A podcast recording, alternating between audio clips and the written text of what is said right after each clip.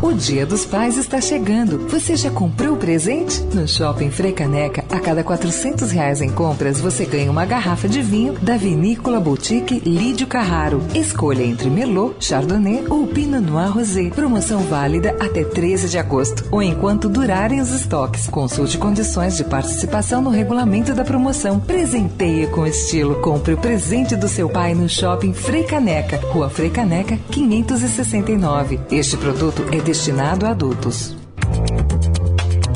Política, com Eliane Cantanhede.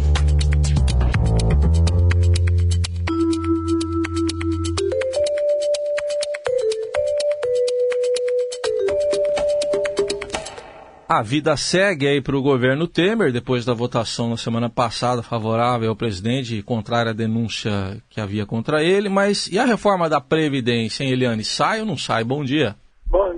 Heisen. Bom dia, ouvintes. Pois é, o ministro da Fazenda, Henrique Meirelles, é, declarou publicamente que a reforma poderia ser votada até outubro. E isso desagradou o Palácio do Planalto, cá entre nós, em família. Por quê? Porque cria uma falsa expectativa, né? Cria uma expectativa que depois pode virar uma grande frustração aí para o mercado, para os economistas, os especialistas que sabem que a reforma é essencial para conter aí o, o sangramento, vamos dizer assim, das contas públicas. Né? Então, o, o Palácio Planalto não gostou dessa declaração do Henrique Meirelles e, inclusive, despachou o secretário de governo tucano Antônio Embaçaí para almoçar com o presidente da Câmara, o Rodrigo Maia, na sexta-feira, para dizer: olha, nós sabemos que quem traça a pauta da Câmara é você, Rodrigo Maia, e não o ministro da Fazenda. E os dois conversaram na hora do almoço e ontem o Temer reuniu o Embaçaí, o Rodrigo Maia, o Henrique Meirelles, além de de, por exemplo, o ministro Moreira Franco para discutir exatamente isso, o cronograma da reforma da Previdência.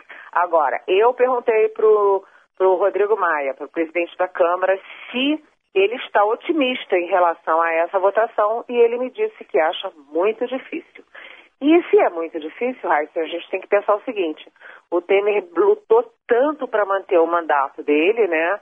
Conseguiu, foi uma vitória expressiva, né? Ele conseguiu é, bloquear aí a denúncia da PGR lá na Câmara, mas para quê? Para quê? Qual é o plano de voo do governo? Então, o governo fala só em reforma da Previdência, admite que é difícil a reforma da Previdência, e se não tiver a reforma da Previdência, tem o quê? Né? Qual é o plano de voo do governo? Então, é, a sensação é de que o Temer jogou todas as cartas para impedir o prosseguimento da denúncia da PGR e que agora joga todas as cartas, faz todos os testes da força dele no Congresso para aprovar a reforma da Previdência. Vamos ver. Eu acho que ninguém hoje tem a resposta sim ou não. É, mas que o Temer vai tentar, isso com certeza. Hum. Bom, além do plano de voo que você falou aí, Eliane, tem gente querendo mudar a tripulação do, desse avião do presidente Temer, não é isso? Não? Pressão de todo lado. Exatamente, porque é, briga de político é danado, né? É uma briga assim meio sem regras, né? E o Centrão, que é aquele grupo de partidos mais à direita, o PR, PTB, PSD, é, PR, esse grupo está dizendo, olha, nós fomos fiéis na votação contra a denúncia. E o PSDB se dividiu ao meio, 22 a 21. Então, quem tem direito aos cargos somos nós.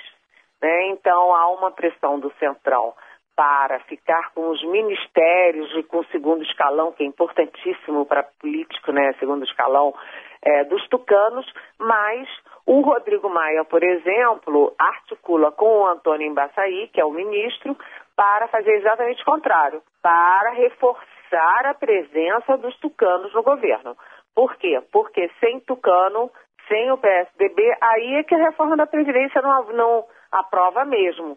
Então, o Temer precisa do PSDB, mas o Centrão aí está pressionando para ficar com os cargos uh, dos tucanos. Então, a relação entre o PSDB e o Palácio está ruim, mas a verdade é que o Temer precisa muito do PSDB, não apenas dos votos do PSDB, mas também, vamos dizer assim, do, do, do, sei lá, do verniz intelectual do PSDB. Trocar o PSDB pelo centrão, cá para nós, não é exatamente uma boa, né?